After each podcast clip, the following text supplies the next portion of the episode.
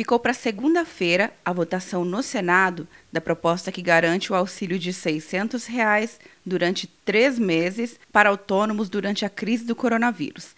A medida vale para pessoas com mais de 18 anos que não recebem benefício previdenciário ou assistencial que não seja o Bolsa Família. Se a família tiver dois trabalhadores informais ou for chefiada por uma mulher, poderá receber dois auxílios, totalizando R$ 1.200. O vice-líder do governo, senador Chico Rodrigues de Roraima, disse que o socorro à população neste momento de crise cabe ao governo federal. A iniciativa da Câmara, do Senado e do governo federal está chegando em boa hora, até porque nós entendemos que no momento de dificuldades em que a população brasileira está vivendo, quem tem que socorrer é o governo. E aí essa medida será editada o mais rápido possível e o governo federal não está medindo esforços para fazer com que a sociedade brasileira sinta o menos possível os efeitos dessa crise do coronavírus. Já a senadora Elisiane Gama, do Maranhão, destacou que a rápida aprovação da medida é uma demonstração de que o Congresso Nacional está fazendo sua parte. 600 reais é um valor mínimo ainda para a pessoa realmente sobreviver, ter o básico, ter a subsistência diária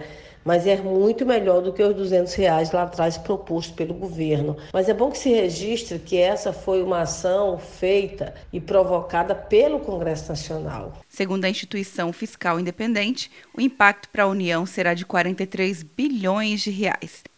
Quer um ano sem mensalidade para passar direto em pedágios e estacionamentos? Peça a Veloy agora e dê tchau para as filas. Você ativa a tag, adiciona veículos, controla tudo pelo aplicativo e não paga mensalidade por um ano.